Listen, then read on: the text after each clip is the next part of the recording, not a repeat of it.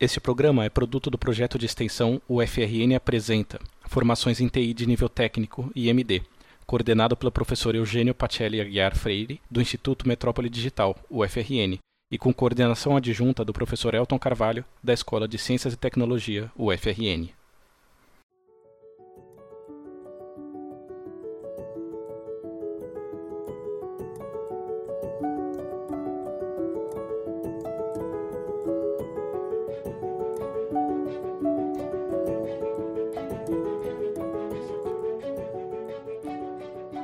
Novamente sejam muito bem-vindos aqui ao nosso, nosso podcast Informação BCT, também com o nome de é, UFRN Informa, que é um projeto de extensão do, uh, coordenado pelo professor Eugênio Pacelli e um projeto de pesquisa coordenado por mim, professor Elton Carvalho, da uh, Escola de Ciências e Tecnologia da UFRN.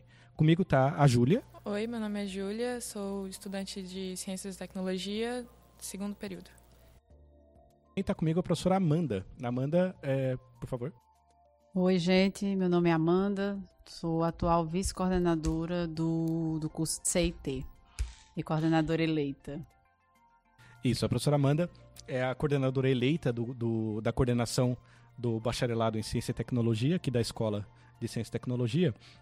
E eu acho que ela é a pessoa mais ideal para conversar com a gente sobre o tema desse episódio, que é o regulamento dos cursos de graduação da UFRN. Né? O, o, regulamento dos cursos de graduação ele é essencialmente o documento que é, tem todos os procedimentos acadêmicos e uh, a, ele define, na verdade, todas as operações relativas à graduação. Né? A pós-graduação é um pouco diferente, tem outro regulamento e outras uh, expectativas, né? mas como a maioria dos nossos alunos de CIT aqui, os nossos quase 4 mil alunos, são do bacharelado em CIT, esse é o maior bacharelado da UFRN, né? Isso. É o maior curso de graduação da UFRN. Curso. Então, é mais um motivo para agradecer a presença da professora é, Amanda aqui, porque imagina que uh, é o único, a única coordenação que tem que lidar com 4 mil alunos em dois períodos, né? Então, acho Isso. que... Tá. É, hoje atual, a gente está com quase 3.700 alunos ativos no curso. E todos eles precisam fazer matrícula em uma semana, fazer rematrícula em uma semana, fazer matrícula extraordinária de, desesperadamente antes das 8 e 10 da manhã da segunda-feira, né? É. E acabam sendo atendidos aí pela, pela coordenação, que conta com a ajuda de quantos técnicos administrativos? Cinco técnicos em assuntos educacionais. Técnicos em assuntos educacionais. Isso. São quatro, na verdade, e um técnico administrativo. Funcionando nos três turnos. Coordenação funciona de 7h15 às 10 horas da noite, às 22 muito trabalho e a gente conseguiu aí uma hora, uma hora e meia agora do, do tempo para lá ajudar a gente. Né? Então, uh, o que a gente vai, vai olhar nesse episódio é a estrutura do regulamento, o que, que ele é, por que, que é importante que um estudante da FRN saiba como é que é esse, esse regulamento e entenda os seus procedimentos, porque isso literalmente rege a vida dele enquanto ele for aluno da graduação aqui. Então. E também entender pontos que são verdade ou não, né? Sobre tudo que está tá incluso nesse Isso, regulamento. a gente vai fazer um pouco de detonação de mitos aqui também. Então, é, vamos começar, né? Primeira coisa, o que, que é esse regulamento? Qual que é a ideia? Por que, que eu, ele. Eu, se eu abrir o PDF aqui, eu vou ver que ele é uma uh, resolução de um tal de concept. Como é que funciona esse negócio aí? É um documento que está dizendo tudo que funciona, como funciona o curso de graduação, independente se é o BCT ou qualquer um outro dentro da, dentro da instituição. É uma, uma, é uma resolução, a mais atual é a 171 de 2013, né, que foi aprovada em 5 de novembro de 2013 e ela entrou em vigor em 2014.1. É, quem rege, né, quem toma conta do, do regulamento, que, que finaliza, é o CONCEP, que na verdade é o Conselho de Ensino, Pesquisa e Extensão. Só que como é que isso chega nesse documento? Né? A Prograde é, convoca os representantes de cada centro e unidades especializadas, existe aí um tempo, quais são os pontos que vão ser teoricamente alterados, o que é que precisa ser revisto, e depois isso volta para uma reunião do CONCEP para que seja aprovado e com prazo para entrar em vigor. Mas, assim, data de quando entrou em vigor, de quando é que foi aprovado, a primeira resolução, o, o primeiro, o primeiro regimento dos cursos de graduação, tudo está nesse regulamento atualizado que você, aluno, assim que você entra no seu cigarro, abaixo da sua foto tem lá, regulamento de graduação juntamente com o calendário. Então, é para ser um guia, né? Qualquer dúvida que o aluno tenha, é ir lá direto no regulamento de graduação. E a gente vai tentar destrinchar um pouquinho o que seria, o que é que tem lá dentro do regulamento. É, o regulamento, então, ele é o, ele é o documento mestre que regulamenta isso. Então, que regulamenta, né? É, ou seja, é, qualquer informação que esteja em qualquer lugar, a versão que vale mesmo é que está escrita nesse documento aqui, um arquivinho de 2014 lá, o PDF. Né? Então, na dúvida, às vezes a, a gente até brinca que o, a, às vezes o cigarro faz uma coisa que contradiz o regulamento, o que vale é o que está no regulamento. Né? Então, às vezes, você tem que mandar lá, abrir o chamado, Muito falar, olha, exato. tá Muitas vezes a gente abre. Aqui.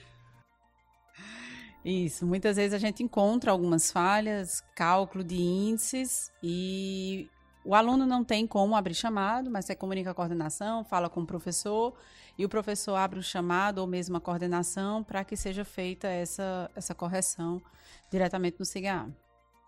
Bom, é, essa, esse regulamento, então, ele tem uma parte que é meio chata no começo, né? Que é, que é a parte dos juridiquês, né? Os é, considerandos, isso. famosos considerandos, né? Então, tem lá, considerando a necessidade de atualizar as normas. Isso aí é, é o, a parte para você ter o, o, documento no formato padrão. Né? Mas o que importa mesmo pra gente é o anexo a essa resolução, que é realmente o texto do regulamento, né? E aí, como um regulamento ele tem essa, esse formato meio jurídico assim de, de coisa, e ele começa primeiro, como a gente faz em matemática, né? É, definindo tudo o que é importante que a gente vai usar depois. Ele está dividido em títulos e cada título desse é dividido em diversos capítulos e os seus parágrafos, os seus incisos e os seus parágrafos únicos. Isso. Então essa estrutura aí é bastante familiar para quem mexe com documentos jurídicos e na verdade é o que vai reger também é, o nosso, nosso trabalho aqui. Então, os primeiros títulos, eles estão realmente definindo o que são as coisas. Então, disposição preliminares, ó, muitas coisas começam com para efeitos desse regulamento, são considerados, etc. Então, o regulamento atua sobre os cursos de graduação, e aí ele define o que são os cursos de graduação, e fala uh, sobre quem é responsável por fazer essas coisas fluírem do jeito que fluem. Então, são as, a Pró-Reitoria de Graduação, né?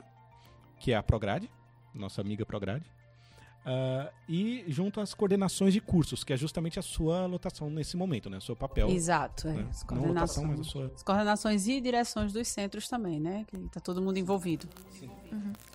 É importante citar que é um documento que guia, assim, é, no caso de qualquer problema que venha a ocorrer, para que você saiba a quem procurar também, né? Qualquer, enfim, na instituição sempre vai ter alguém que vai estar responsável por uma tarefa específica para que você procure a solução para os seus problemas no ponto correto, digamos isso, assim. Então exatamente. também é um, uma forma de guiar É o isso. guia, a palavra certa é o guia, não é tem guia. outra palavra. É. A gente tem, os professores têm esse livro impresso, né? E, então ele está sempre, o meu tá cheio de post-it aqui, parece é, bom, parece meu livro de cálculo. Cheio Mas de quem não tem impresso, o professor também tem acesso ao CIGA, né? O Isso, regulamento. Esse, esse, documento aí, ele é um link, na verdade, que eu deixo salvo num arquivinho de texto, porque todo e-mail que eu vou mandar para um aluno, eu coloco como referência o, o, regulamento. O aluno que pede, ah, professor, eu vou viajar para ver minha mãe e não vou poder entregar a lista. Que é o que a gente pode fazer? Eu falei, artigo 213 do regulamento diz que blá blá blá. Então, é, isso tudo tá aqui, né? Então, a gente tem uma parte aqui meio burocrática, né? A gente vai, nesse programa, a gente vai primeiro dar uma lida meio por cima, a gente não vai ler o regulamento e falar o que, que é cada artigo. Pelo menos o que é que tem, né? em geral. Mas para a gente saber se localizar. Tem alguns, alguns argumentos que não vão ser necessariamente é, de interesse do aluno, mas vão ser, é, são coisas que precisam estar definidas e precisam saber o que, que acontece. Por exemplo, o que, que a gente precisa fazer para criar, suspender e extinguir, extinguir um curso de graduação? Isso está lá, só que eu acredito que seja fora do, no, do nosso escopo aqui. Né? Então, quem pode criar, por exemplo, é a. Tem cinco, cinco entidades aí que podem, podem é, envolver isso. Então, é interessante. Fala sobre a construção do projeto pedagógico, que é uma coisa que, aliás, seria interessante a gente mencionar que existe, né? Existe. Existe, está disponível, no caso da ST, está disponível na página. Né? Teve o primeiro projeto pedagógico da, da, da criação e desde 2014, 14 para 15, que está em vigor o novo projeto pedagógico. Isso que é o que, o que determina, por exemplo, quais são as matérias que, que estão presentes. Que é obrigatório, quais são as optativas, tanto é, as disciplinas obrigatórias optativas para a formação generalista, para as ênfases, para as ênfases interdisciplinares, está tudo descrito no nosso regulamento. No caso do BCT, o BCT é um curso de primeiro ciclo, né? Isso. Ele vai servir como. Uh, bom, ele é um curso, ele é um bacharelado, né, por si só. Uh, mas ele serve também, ele tem um papel de é, preparação, vamos dizer assim, ou primeiro, bom, primeira, primeiro ciclo. Curso base. Curso básico para os cursos base de segundo pra... ciclo. Né? É, no geral acaba sendo meio que um curso base, as pessoas não conhecem o bacharelado em si, quais, quais, quais são as disciplinas, qual é a formação que o aluno tem, acaba dizendo que é o basicão da engenharia, né? Mas a gente tem que começar a desmistificar isso um pouco. Mas é o caminho que se tem para ingressar nas oito engenharias subsequentes. Mas a gente tem as oportunidades dentro do próprio bacharelado também, que muitas vezes é desconhecida.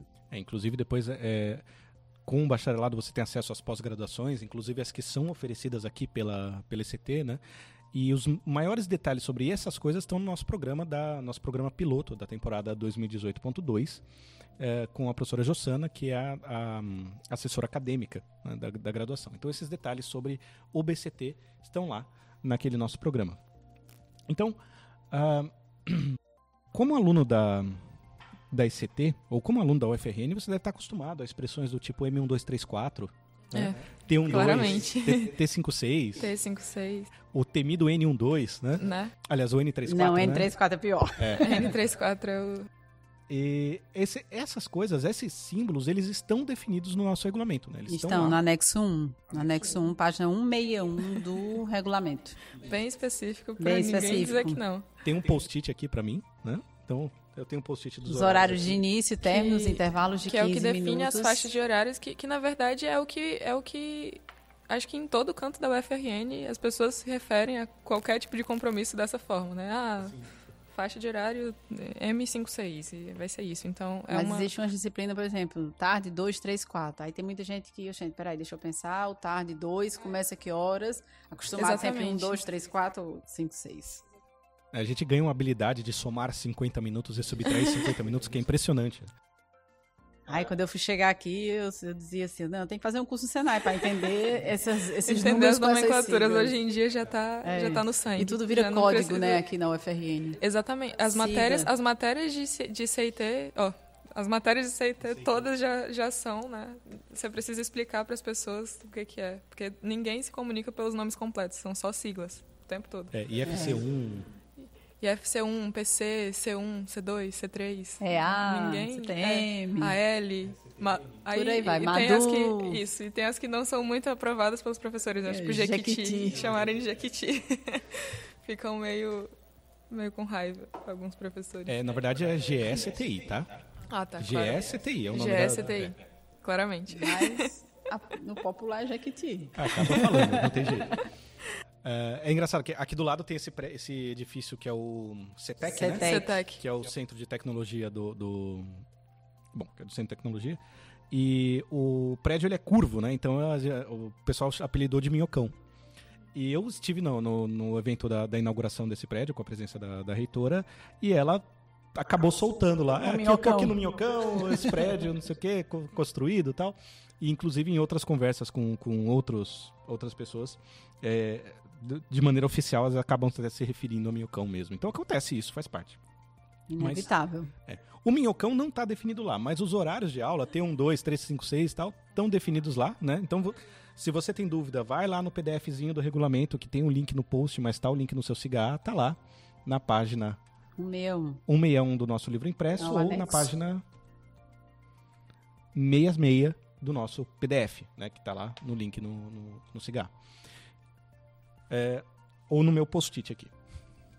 Então, bom, uh, esse, esse regimento foi, foi elaborado a pedido da, da Prograde, né? Ou um entendimento da Prograde que isso precisava ser, ser feito, e os representantes do, do, dos cursos uh, fizeram as suas, suas considerações e tal. Inclusive, eu imagino que a ECT tenha feito várias considerações pelo fato de ser uma unidade é, com um curso especial que tem a característica de ter muitos alunos e salas com muitos alunos. É, né? e pelo, pela data da atualização, a ECT deve ter tido uma participação muito importante por conta do volume de, de alunos, a quantidade de professores que nós temos. É, como foi em 2013, a fundação da ECT está como 2009, né? Fazendo 10 anos agora. Então, eu acho que realmente teve uma, uma efetiva participação dos representantes da CT na época na formação desse, desse documento, na atualização, na verdade, com muitas coisas que se adequem, não só à instituição como um todo, mas à ECT também em específico. Bom, é, e, e, a UFRN tem uma tem esse, esse, esse regulamento da graduação, ele é bastante característico nosso, né? ele é bem diferente de outras universidades federais tradicionalmente, as universidades federais têm tido é, tem algumas características como as notas, os critérios para fazer recuperação ou prova de, de é, exame, né? as, no, as notas para fazer. Então, vamos agora uh, tentar olhar com um pouco mais de detalhe para essas, essas coisinhas mais, mais técnicas, que são, na verdade, as coisas que vão ditar o dia a dia do estudante. Né? É, a diária, né? Do estudante, do aluno, dos problemas que aparecem. Então, primeira coisa, vamos lá. Deveres do aluno. O que, que o aluno precisa fazer? Porque assim, não, eu sou professor, né? A professora Amanda é professora tal. Se quiser se defender, fique à vontade. A gente não vai usar Dois a um aqui. aqui. Certinho, então. Então, ó, não é, não é meritocracia, é democrático. Estamos em dois, uhum, tem claramente, uma discente, então... Claramente. Uh... Muito equilibrado. O que, que, é, que, que uh, a, a, gente colocou aqui, né? Deveres dos alunos, faltas e médias, o que, que, que, o aluno precisa fazer. Então, uh, lá, se a gente for lá no nosso, no nosso regulamento, tem lá. É, é o artigo 113. 113, obrigado. Então vamos lá para a página do artigo 113 professora Amanda estudou o regulamento com, muita, com muito cuidado. É, fui, fui pontuando. com muita propriedade sobre todos É porque tem muita coisa que a gente sabe por conta da diária da coordenação, mas aí decorar certos artigos, às vezes a gente tem a necessidade de pegar lá para atender o aluno, ah, eu sei. Uma coisa que daqui, a, mais para frente a gente vai falar, trancamento a posteriori. Existem alguns pontos que o aluno tem que ter conhecimento. Na hora a gente fala bem rápido, não. Vamos pegar aqui, vamos fazer a leitura junto com o aluno para poder não ficar nada duvidoso. Então, artigo 113, com relação a faltas e presenças. Isso. Então, é, bom, primeira coisa, tem os procedimentos de matrícula, né? A gente pode chegar neles depois, porque a gente imagina que uh, no primeiro semestre o aluno ingressante, aqui na ICT pelo menos, ele vem pelo SISU. Né? Então, ele tem que comparecer aqui e estar na presença. Parte inicial é toda presencial, né? A ouvir, fazer o cadastramento, na primeira semana de aula, confirmação de vínculo, ela só é feita presencial. E a matrícula dele, quando ele chega, já está prontinha, feita pela Prograde. Claro, desde que a gente tenha montado um plano de matrícula. Entrega a Prograde com antecedência e eles é que providenciam a matrícula. Então, o aluno, nesse primeiro semestre, não tem essa preocupação de estar tá pensando, ah, disciplina tal, horário tal, né? Está tudo pronto. Sim. Então, artigo 113, o famoso 113, é, fala, olha, o que é necessário para um, um é, estudante ser é, aprovado em uma disciplina. Então, primeira coisa, é 75% de presença na carga horária do componente. Resumindo, 15% de falta, que esses 15% vai depender da carga horária da disciplina. Se a disciplina tem 30, 45, 60 ou 90, você vai dar uma variada aí entre 4,5 encontros, né? E até 13,5 quando você chega na, numa disciplina com 90 horas. Então, o aluno tem que estar sempre observando, porque, claro, se o professor está lá sempre colocando as frequências, que a gente sabe que tem professor que acaba deixando para próximo de prova e etc., mas o aluno tem condição de estar acompanhando de quantas faltas ele está tá tendo naquela disciplina. Então, estou pendurado, não estou, ainda posso faltar uma, duas, três vezes. Isso é importante. Eu, Amanda, como professora da disciplina de CTM, terminou minha aula, já estou colocando as minhas presenças. O que, o que também é importante, assim, que o aluno note, porque uma aula, às vezes, não corresponde necessariamente a uma única falta, né? Porque se, por exemplo, é uma faixa de horário que tem, sei lá, tarde 1, 2, 3, 4. automaticamente você faltou naquele dia, você tem quatro faltas de uma vez só. Então, isso tudo vai contar como quatro encontros e obviamente. Às vezes acontece também quando a disciplina ela tem a parte teórica e a parte laboratória, e algumas das subturmas de laboratório coincidem no mesmo dia da aula, né? Só mudando os horários. Ah, mas eu não faltei essas quatro vezes. Ah, você, você veio para teórico, não veio para o laboratório ou vice-versa, mas está naquele dia, então muitas vezes o aluno não, não se atenta para isso. É, a, a, rigor, assim, a gente tem os, os, horários, eles são blocos, o famoso T1, 2 e tal, são blocos de 50 minutos de duração. E tipicamente as aulas têm dois blocos desses por. Assim, são unidades de dois blocos desses, né? Tem algumas aulas que vão ser três, tem casos de laboratório, que a gente tem as aulas em dias separados. Então, cada encontro, se a aula tem dois horários, cada encontro são duas presenças. Essa palavra encontro, ela vai aparecer muitas vezes aqui, também é uma novidade aqui da, da UFRN, pelo menos na minha experiência. Né? A gente não usa muito a palavra encontros em outras situações. E, bom, e aí é o seguinte, o texto fala que ele deve comparecer ao total de 75%. Aí tem umas palavrinhas ali depois, que é o seguinte, vamos supor que o curso seja de 60 horas. Mas o professor gosta de dar aula a mais. E aí ele acaba dando aulas suficientes para ter três, quatro encontros a mais, encontros a mais. Né? A carga horária é das 60 horas. A cada chave é 60 horas. 60 horas. Então, se, por exemplo, o professor deu 36 encontros, que são as 60 horas, né, de 100 minutos, e uh, marcou duas aulas extra, coisa assim, então tenho 38 encontros, por exemplo, esses essas quatro faltas, esses encontros não contam na, na presença. Lembrando vai... também que no caso da aula extra, é, se for no horário diferente de aula, né, não existe essa, digamos, obrigação e o professor não necessariamente resiste a essa, essa frequência. Exatamente. Então, é, é mas aí é, uma casa, é um caso do. Isso, do professor, do professor. com a turma e etc. É, então, o importante é você ter as 60 horas, 36 encontros.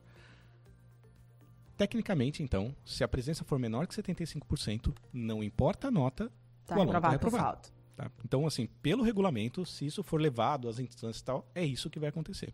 Né?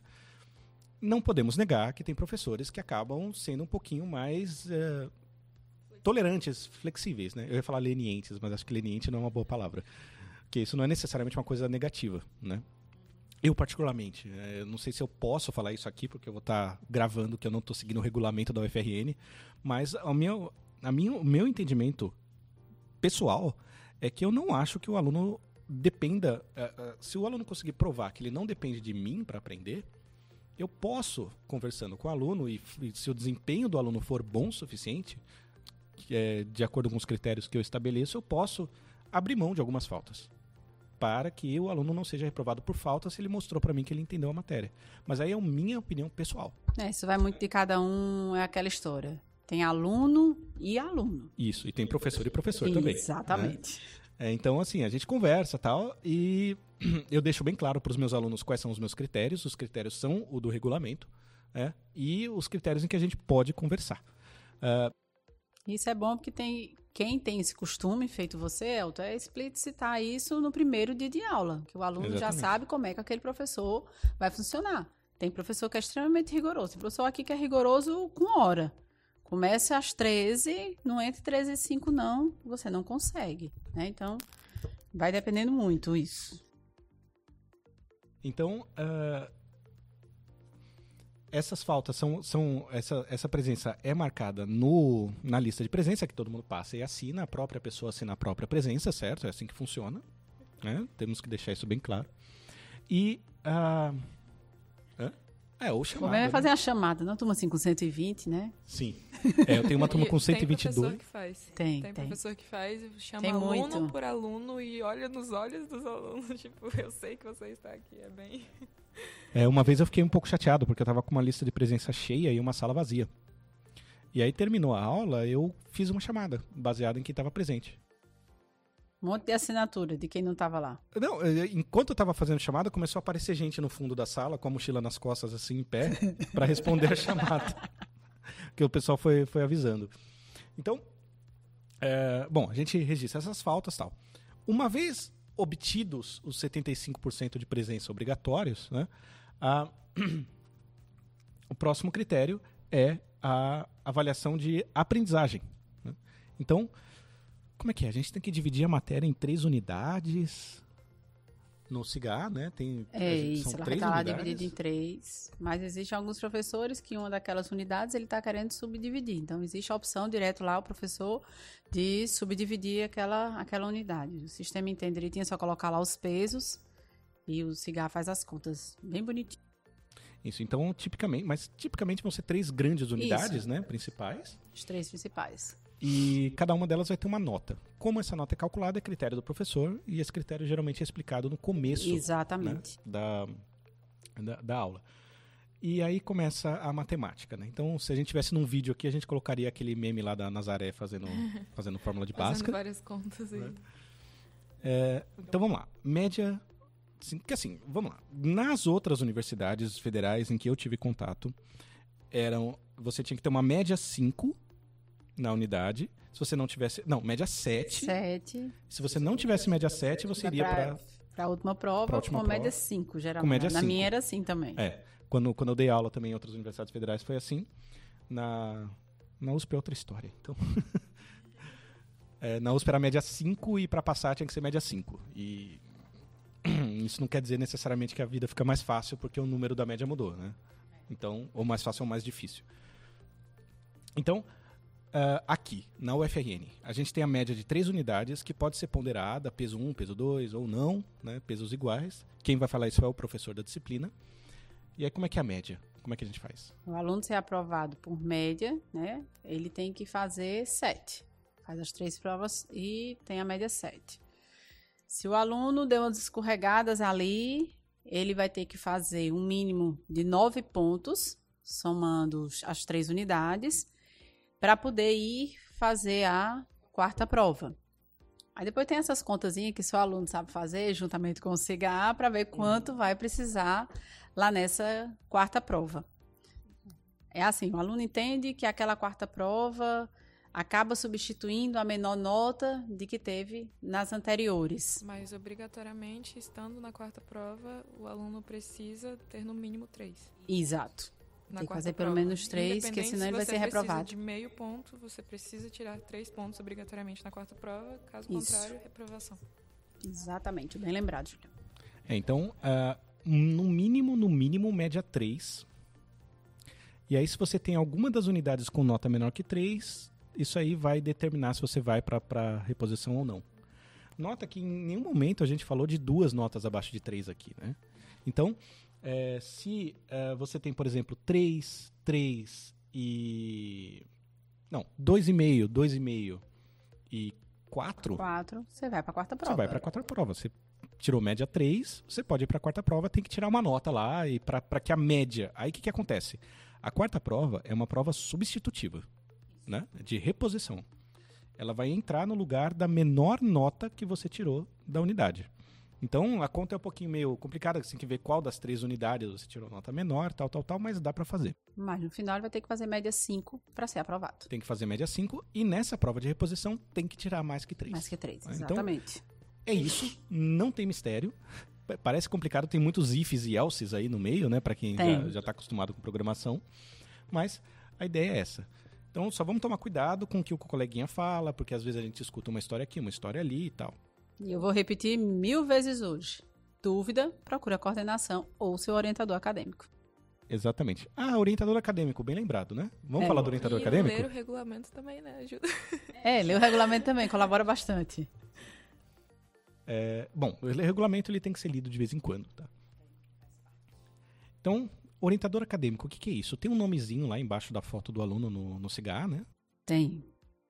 Isso está previsto em regulamento também, a, a orientação acadêmica. É um professor que ele vai ser designado a ficar com um grupo de alunos. Esse ficar com um grupo de alunos é acompanhá-lo de maneira mais próxima. Alguns gostam de fazer reunião, início, final de semestre.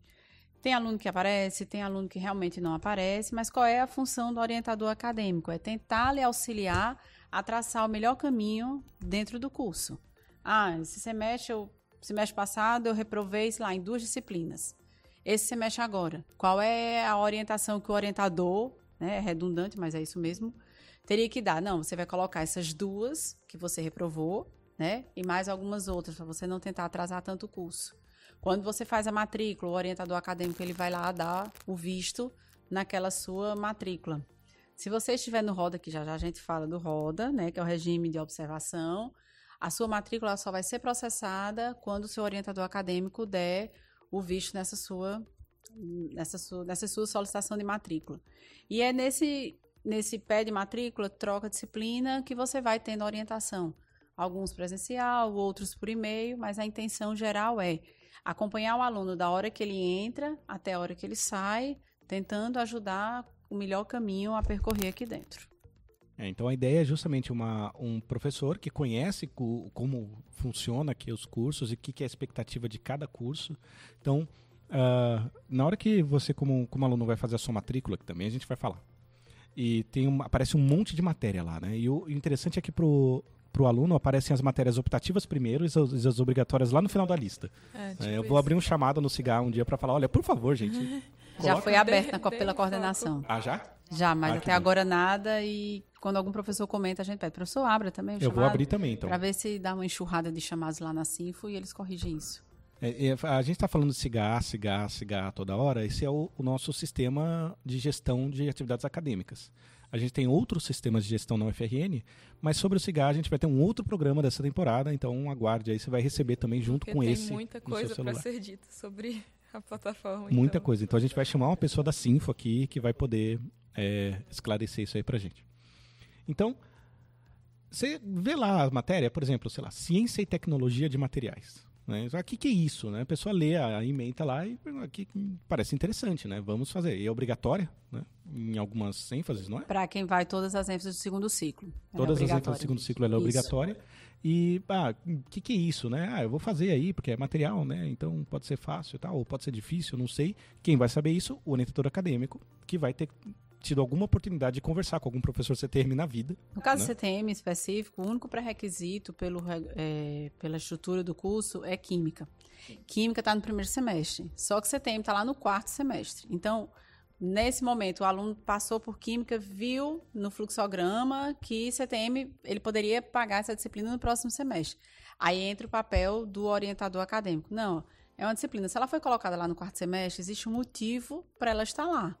Então, assim, a gente já viu que o índice de reprovação de aluno que sai do primeiro já vai no segundo semestre entre CTM é bem mais alto. Então, cabe ao orientador acadêmico dizer, olha, essa disciplina nesse momento não é a mais adequada para você colocar. Vamos cumprir as disciplinas do, do bloco do segundo semestre. Quando chegar lá no quarto, aí você realmente coloca CTM. Né? Então, vai caminhando por aí, o orientador acadêmico. É, então, é, o orientador acadêmico é a pessoa que tem experiência disso, e principalmente uma experiência não só por ser professor, né? não, é, não é uma coisa assim, mas é porque, é, no já mínimo... Foi aluno, né? Já foi aluno. É, eu gosto de falar, porque como eu dou curso para turma de primeiro semestre, eu gosto de falar que eu tenho 22 vezes mais experiência em ensino superior do que eles como aluno. Porque eu fiquei 11 anos no ensino superior, né? acho que você também deve ter ficado, porque o tempo da graduação, mais pós... Né?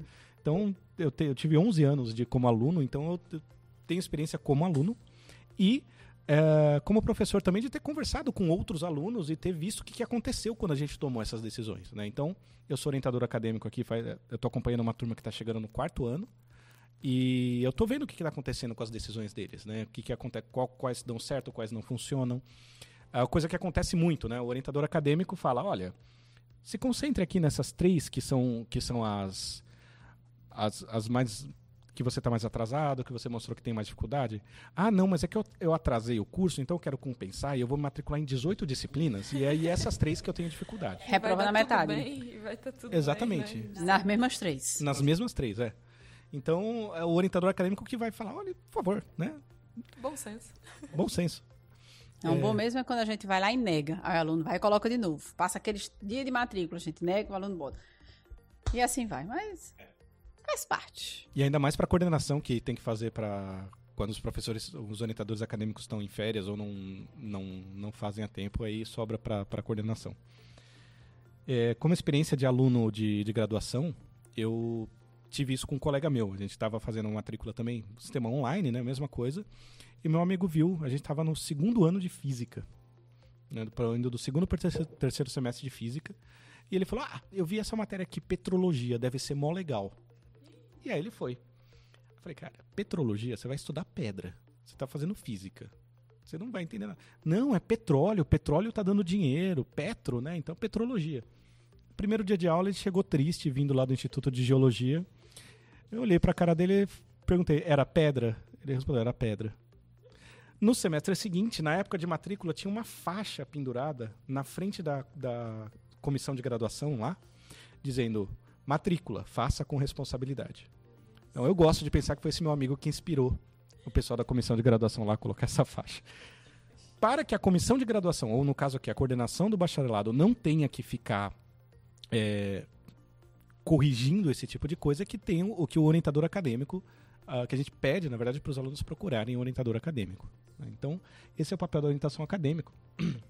E a gente fala aqui, olha, inclusive está no regulamento, se você olhar o artigo 133, atribuição do orientador, entre outras, planejar junto aos estudantes um fluxo curricular compatível com os interesses e possibilidades. É nessa hora que a gente fala, por favor, não se matricule em seis matérias se você está com dificuldade nessas duas. Um outro ponto importante é orientar a tomada de decisões relativas à matrícula, trancamento e outros atos de interesse, né? Já já a gente fala o que é que implica no trancamento, na suspensão. É que também é uma característica mais nossa aqui da UFRN, né? Essa, essa ideia do trancamento ter esse papel.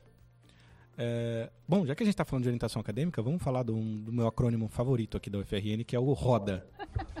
Eu adoro os nomes é da. O velho Roda de Guerra.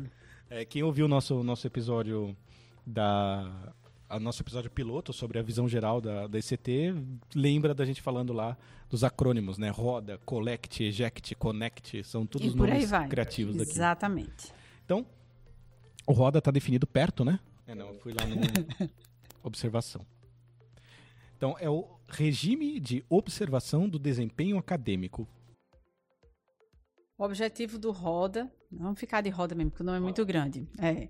O objetivo do RODA é uma orientação acadêmica mais efetiva para o aluno que vai estar com dificuldade em evoluir lá no curso.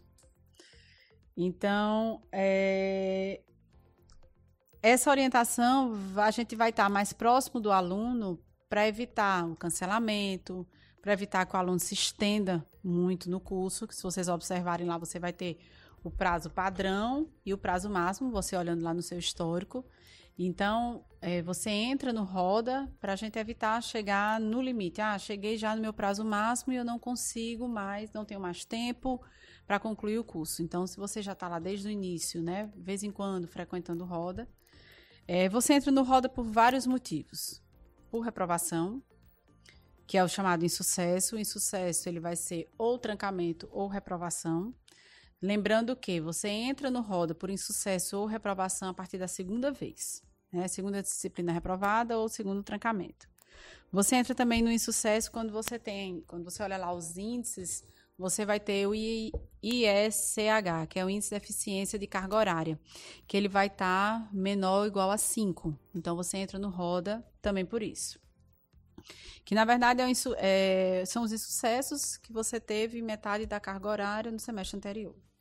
E tudo isso vai ficando registrado lá no seu histórico. No finalzinho do histórico, você vai ver lá uma tabelazinha, que é do regime de observação. Cada semestre que você entrou naquele regime, tem dizendo o trecho do regulamento que você se enquadra, e no caso de reprovação ou de algum insucesso, qual foi a disciplina do insucesso que te levou a entrar no roda. Uma vez entrando no roda, não significa dizer que você vai até o final do roda. Se você consegue se reerguer, consegue resolver suas notas, não tem reprovação, não tem os insucessos, é, você sai do roda. E você pode voltar também para roda e assim você fica o curso inteiro. Uma outra, man outra maneira também de você entrar no roda, né? É a, entrega a integralização né, de metade ou menos da carga horária em função dos seus períodos letivos que é o IEPL. Esses índices, gente, também está tudo no, no regulamento. Eles estão definidos, a, o que significa cada um, as, as equações, né, que é para quem gosta da, dos cálculos, né, tanto cálculo, dá para fazer tranquilo essas contas. O, IE, o seu IEPL abaixo também de 0,5, você vai entrar no roda, mas com relação ao IEPL vai ser a partir da metade do curso. Porque espera-se que você chegue no seu tempo médio de curso, você já tenha cumprido uma determinada carga horária. A partir do momento que você não cumpre essa carga horária, você entra nesse IEPL. E depois a gente vai falar que algum desses índices também levam ao jubilamento. Isso. Na verdade, assim, uma aproximação boa, tirando o caso de. Bom, inclusive no caso de dois insucessos, né, na mesma disciplina, o, uma aproximação boa pro, pro Roda é você vai pro Roda quando você está na metade do caminho do jubilamento. Mais ou menos isso, né? É, Porque grosso modo é.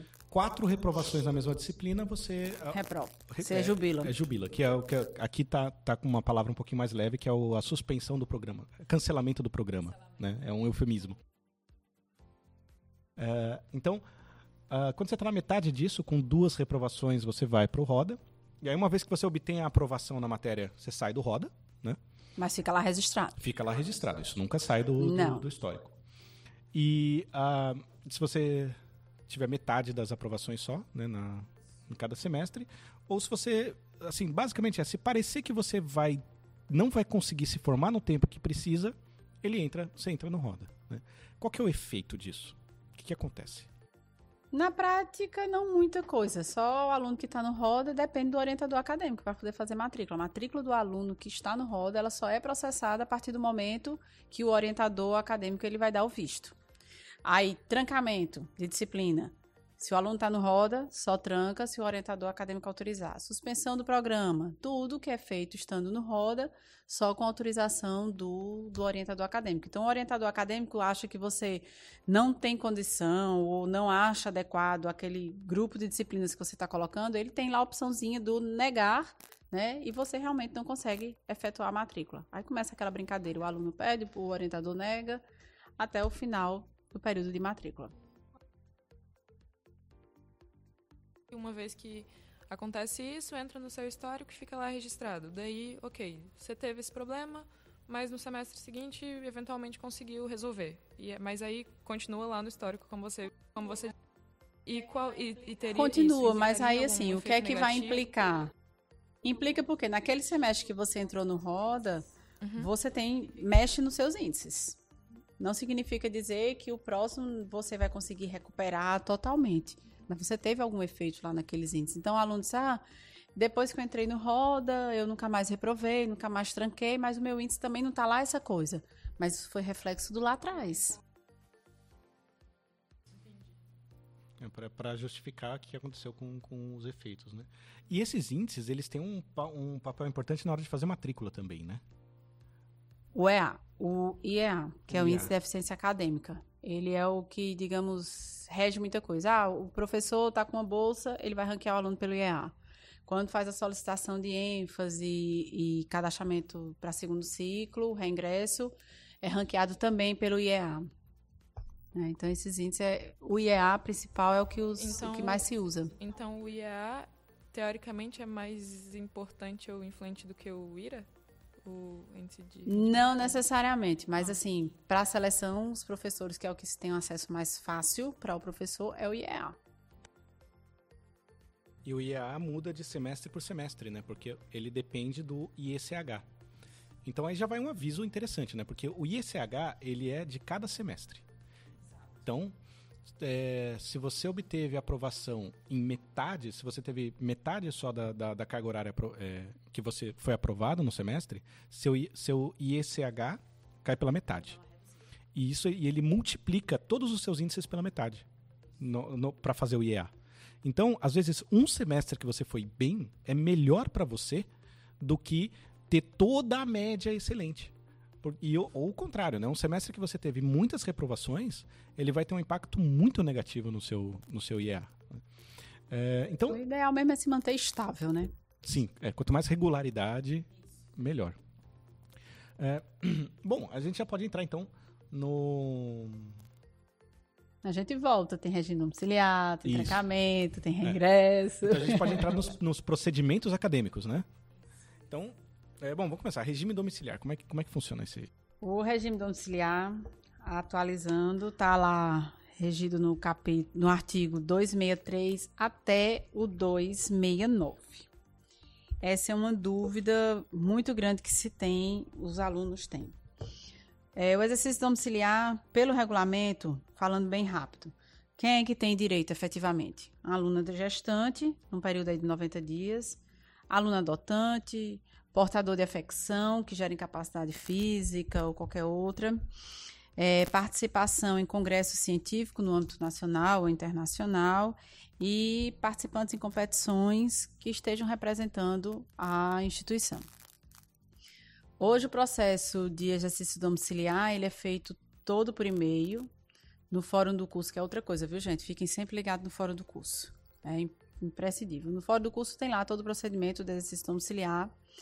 E um detalhe extremamente importante: aluno que está de atestado, ele tem até a metade do prazo do atestado para poder solicitar o regime, o exercício domiciliar. Passou desse prazo, via regulamento a gente realmente não pode, não pode receber. O processo é aberto, os professores são notificados. E uma outra coisa que, que se tem muita dúvida, ah, minhas faltas vão ser retiradas? Não, a falta ela não vai ser retirada.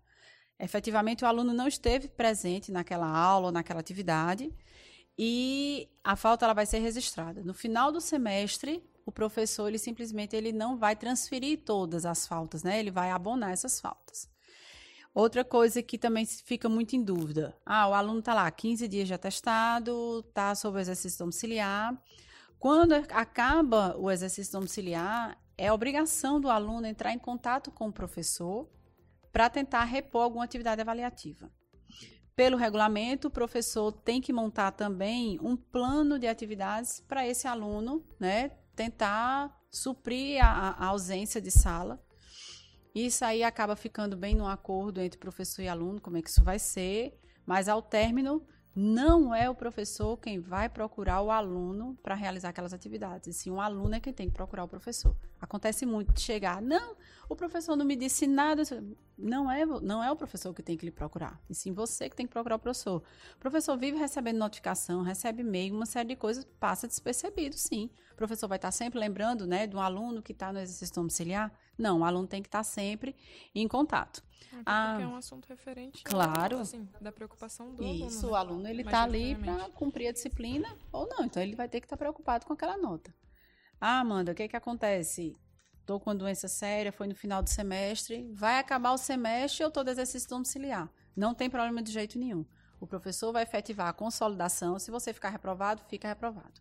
Acabou o seu exercício domiciliar, entre em contato com o aluno, ref, com o professor, refaz as atividades. Se o aluno tiver sido aprovado, o professor vai fazer uma declaração com a frequência daquele aluno, com a nota e um processo de retificação de nota. Isso é aberto junto à Prograde. Então, problema não tem, só tem que ficar atento aos prazos, a maneira como esse exercício domiciliar ele pode ser aberto, quais são os casos. Que às vezes a pessoa, essa semana, por incrível que pareça, chegou um aluno dizendo que como era que fazia para abrir um exercício domiciliar porque ia viajar. Aí a gente perguntou se ele estava indo representar a instituição, um congresso. Não, foi porque minha família arrumou umas passagens mais baratas para fazer uma viagem e eu vou ter uma prova. Isso não pode, de jeito nenhum, não está em é, exercício domiciliar. Uma outra coisa que também não está, mas aqui na SCT a gente vê muito, são os alunos embarcados, são os alunos, os militares, que às vezes estão em missão, e isso não está cobertado oficialmente pela instituição. É, então, a, a isso aí fica mais a critério de um diálogo com os professores de cada disciplina. Né? Então, quer dizer, não tem uma, uma orientação oficial a respeito disso. A gente tem que conversar mesmo e ver o que, que faz é, em cada caso. Isso é um problema, por exemplo, principalmente em casos de é, disciplinas experimentais mesmo, né? Que, que aí é mais difícil você fazer uma reposição. Mais complicado, né? Então... né? A atividade de laboratório é muito difícil os professores é, quererem estar tá repetindo aquilo ali, porque é um ou outro, se fosse um grupo maior, acabaria juntando, tendo como organizar, mas são casos e casos. É, e também disponibilidade da, da sala, às vezes, né? É, então, o horário é, ainda bem fechado. É, quem tiver nessa situação é melhor que logo no começo do semestre já disponibilize isso, né, com, com o, uh, converse isso com, com o, o, o professor, né? Então, ah, tem um outro ponto que não está coberto no exercício domiciliar, mas muitas pessoas acham que sim, e que agora está amparado por lei, que são os sabatistas, as questões, é, as questões religiosas. A instituição ainda está vendo como é que isso vai funcionar, mas pela lei, o aluno que vai, que tem essas, essas restrições do sábado, né? ele vai ter que comunicar com antecedência a coordenação do curso e dizer, olha, e de alguma maneira fazer essa comprovação. Mas a instituição ainda está regulamentando isso, que eu acho que vai ser um dos pontos que vai ter uma nova alteração do, do regimento geral dos cursos de graduação. Mas, por enquanto, estamos trabalhando né, no bom senso, na conversa, para tentar minimizar esses problemas do, dos alunos por questão religiosa. Sim. É, bom, outras coisas, a gente agora está entrando no, nos, nos, procedimentos acadêmicos, né, essencialmente. Então, uh, na ordem, né? O aluno como é que é? Nasce, nasce cresce e morre, né? então, é, primeira coisa, ao longo da vida do semestre, assim, a matrícula. A matrícula, bom, primeiro semestre a gente já viu, a própria Prograde faz, então o aluno não precisa se preocupar, ele recebe um papel lá falando onde, ele, onde e que horas ele tem que estar. Isso. Depois disso, terminou o semestre. Encaminha com as próprias pernas. Exatamente. É, depois disso, terminou o semestre, saíram as notas, o aluno foi aprovado ou não em algumas matérias e tal. Ela tem lá o seu, o seu, sua tela de matrícula. Aí tem um prazo de matrícula. Esse prazo é bem, é mais ou menos curto, é né? uma semana mais ou menos. É, mais ou menos isso. Sempre baseado no, no calendário acadêmico, né? Você vai ter o período de matrícula, depois o período da rematrícula, que começa na primeira semana logo de aula, e depois com quatro semanas de aula tem o período da matrícula extraordinária. Isso. Quatro semanas de aula? Nossa. É quando, quando eu dou uma matéria de módulo, às vezes eu acabo num. O aluno num chega reprovado. É. é. Bom, então. No, o procedimento é todo online, todo pelo CIGA. Aí os detalhes CIGA. desse procedimento a gente vai ver no outro programa. Então, tem lá as matérias e tem o plano do curso. Né? O, o, Isso. Vai ter disponível né, a, a, a, relação das disciplinas obrigatórias e optativas. Quando você tenta se matricular numa disciplina onde você não tem um pré-requisito, o próprio sistema diz que você não pode.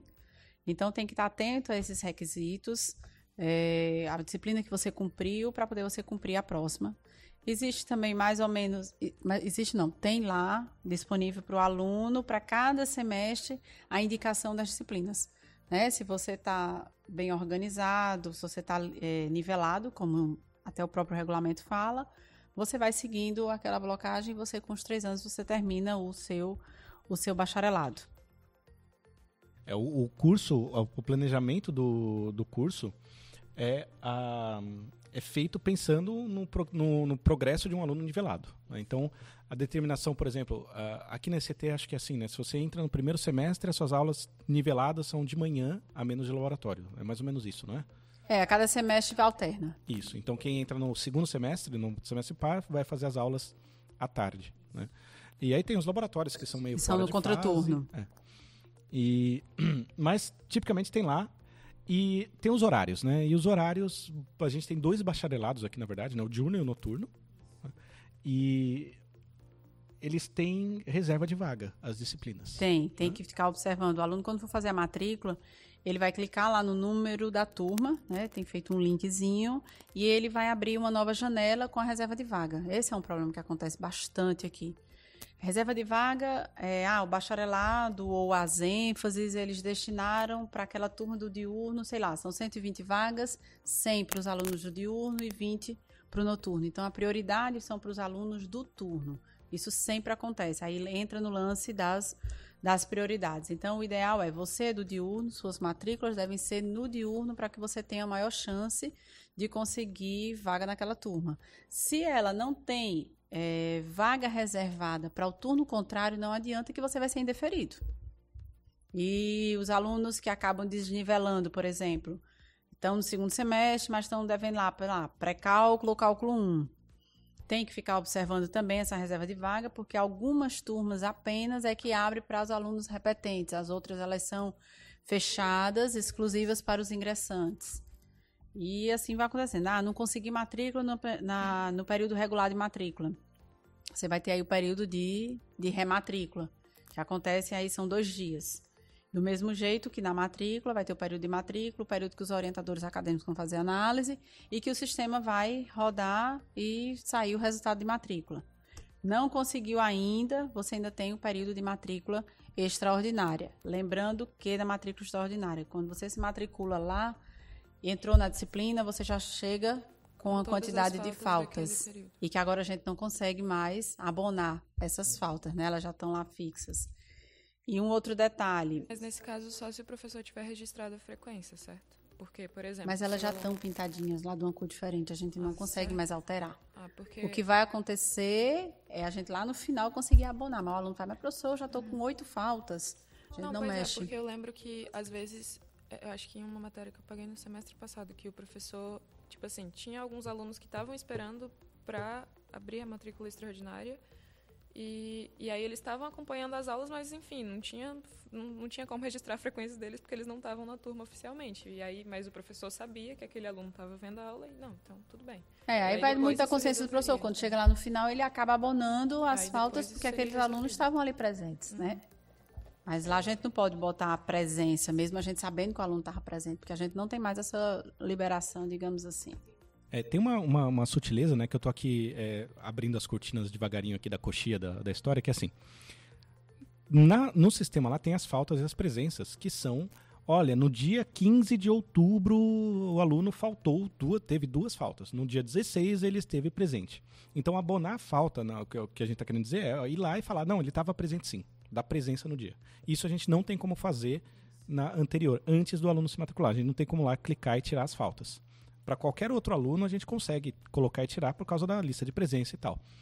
No final do semestre, na planilha que a gente coloca as notas, ela tem duas colunas. Uma das faltas calculadas pelo sistema, e aí o professor tem uma setinha lá que ele pode clicar, e essa setinha transfere esse número para um outro campo. E é o número desse campo que vai ser usado para calcular. Então, se, por exemplo, vamos supor que o, a, o aluno perdeu oito, é, quatro aulas antes da matrícula extraordinária, se matriculou e fez todas as aulas, esteve presente em todas. Naquele primeiro quadradinho lá, calculado automático, aparece oito. Mas eu, como professor, posso ir lá e colocar zero. Isso acontece, esse processo todo acontece no, é, consolidação das turmas. Isso. Né? Na consolidação. No final. No, Isso. no final do semestre, quando tudo é registrado. Isso. Então, quando a gente fala, ah, olha, eu posso não passar essas faltas, passar a falta, a falta está no sistema. Então, se, você, se alguém, qualquer pessoa for lá no banco de dados do CIGAI, vai ver, já, você faltou. Só que na hora de calcular a presença, o professor pode, justamente para o caso do, do regime domiciliar, né? Então, olha, esse aluno ficou aqui, perdeu oito aulas por causa do regime domiciliar, mas ele está lá, faltou, mas é só para não ter um documento falando que a pessoa estava presente aqui sem estar. Tá, né? Mas aí na hora de fazer a conta, a gente leva em conta essas coisas e aí vai do, do critério do professor. Na matrícula extraordinária também tem que lembrar que aluno que está no roda não entra de maneira automática na turma. Porque na extraordinária, tendo vaga, o aluno que não está sob o regime domiciliar, ele consegue a vaga no mesmo instante. E o aluno que está no regime domiciliar precisa sair correndo. Regime, no roda. No roda. No roda, é, é, no roda, desculpe. É muito regime. É, é regime demais no roda. Então vamos ficar de sigla mesmo, no roda. No roda. O aluno que está no roda precisa estar tá lá falando com o orientador acadêmico para ele ir dar o ok. Aí, na hora de matrícula extraordinária, o que, que acontece? Não encontra o orientador acadêmico, coordenação vai lá e dá o ok. É, e, e, geralmente esse não encontra o orientador acadêmico é o seguinte: mandou um e-mail para o orientador à meia-noite e um pedindo Isso. por favor para resolver o negócio às 6 horas da manhã. E às 6 horas da manhã tá batendo na porta aqui porque não obteve a resposta do, do, orientador. Né? É, ah, então. Ah, eu digo aos meus, eu só funciono em horário de expediente. É, minha, minhas bolsistas nem têm meu WhatsApp, elas não sabem meu número de celular. Nem meu Telegram. É, Segredo. Ah, então, na matrícula extraordinária, que acontece lá quando o semestre já está andando, já o último recurso, ela é automática. Uma vez que você tenha o recurso, ou você, se você não está no roda, você clica, entrou, se tem vaga. Se você está no roda, o orientador clicou para autorizar, você entrou. As outras, elas são processadas. Né? Então, primeiro todo mundo faz matrícula, todos os orientadores autorizam ou a coordenação, e aí sim roda de todo mundo, né? Roda por ordem de chegada. Né? Não, vai ser ranqueado pelo IEA. Não, no caso da matrícula extraordinária. Na extraordinária é, é chegou, chegou pegou. pegou. Certo. E as outras são ranqueadas pelo IEA, que ele depende do seu desempenho no semestre anterior e desempenho médio ao longo do curso, basicamente. Isso. Outra coisa, na extraordinária ainda tem a opção para o aluno colocar aquela disciplina na lixeira. Ela não vai contar como insucesso. Assim, não é, é como o trancamento, desfazer a matrícula. a matrícula, cancelar. Já na matrícula extraordinária não tem mais isso. Só entrar, mas se você quiser sair, você vai ter que solicitar o trancamento. E o trancamento leva sete dias para ser processado. Porque até o sexto dia o aluno também pode cancelar a solicitação de trancamento. Então, a matrícula, então, ela roda, né? ela, ela, o, pro, pro, o Processa- processo, é ela é processada, processada para para não confundir. as nomenclaturas. A matrícula é processada, então você tem um prazo para você solicitar suas matrículas. O orientador acadêmico pode ir lá e responder. Tem um prazo também. Tem um prazo, só que o prazo do orientador acadêmico é mais longo do que o prazo do aluno. Isso. Então, o orientador acadêmico, no caso da matrícula extraordinária, no caso do, do aluno de roda, na matrícula normal, ele pode simplesmente apagar a matrícula e falar, não, não está autorizado, e aí pronto, não tem chance do aluno responder. É, o período do aluno é o mesmo. O período do professor é o mesmo período do aluno e depois a gente ainda tem mais dois dias. Mais dois dias. Então, geralmente, o que eu faço, assim, eu vejo as matrículas, eu pego dois horários em cada dia, vejo a matrícula e respondo, olha, coloca cálculo 1, não coloca atividades física basquete 2, porque você precisa fazer cálculo 1 para se formar no ECT. Quando chega música e olha cada coisa. Uma vez que a gente fez isso, terminou o processo, o, o orientador acadêmico respondeu o que precisa responder. Ah, o orientador acadêmico ele não é só para o Roda. O orientador acadêmico pode responder as suas, os seus pedidos de matrícula sem você estar no Roda. Aí, mas ele é considerado um conselho só. É, é- ele não é, uma... mais uma, É uma orientação, é uma literalmente. Sugestão, é é uma sugestão. Olha, que tal você tentar desse jeito, porque pode ser que seja melhor. Aí cabe a você decidir se sim ou se não, né? Basicamente. Tanto que pra no gente. caso de não estar no roda. Isso, tanto que pra gente o, o botão, quando o aluno não está no roda, é orientar, não matricular. E quando o aluno está no roda, é não matricular. Então muda o botão e aparece até vermelhinho lá. E ainda tem o lance da prioridade, É né? o que eu ia falar. Agora vai rodar. Tá todo mundo ali. Tem, tem 230 pessoas tentando entrar naquela turma de cálculo. O aluno ai, vai, vai ranquear, né? Mais uma vez, ranqueia. Só que se o orientador acadêmico tiver apertado lá o botãozinho dar prioridade, que é para o aluno que está no roda, ele vai ganhar um percentual a mais nesse, nesse índice para poder tentar concorrer com menos desigualdade. Isso. Então, assim. E a antes- gente só pode dar quatro prioridades, né? Isso, quatro porque pessoas isso, por matrícula. porque isso, nesse caso, é, a- essas prioridades são definidas baseadas nos índices, né? Isso, Então, por isso, isso. Que também está no regulamento essas prioridades. Então, assim, na hora que o- os alunos chegam, você tem um monte de, de pedidos de matrícula para uma certa disciplina. A gente vai dividir esses alunos em cinco grupos. né? O primeiro grupo, isso é artigo 227, tá? Para quem estiver acompanhando em casa com o livrinho aí, o fone de ouvido. Ah, primeiro, estudante nivelado. Ele está no, então, aquela matéria de segundo semestre, ele está no segundo semestre. Aquele lá, ele, cara, é prioridade 1. Prioridade 2, ele é concluinte, só falta aquela matéria para ele se formar.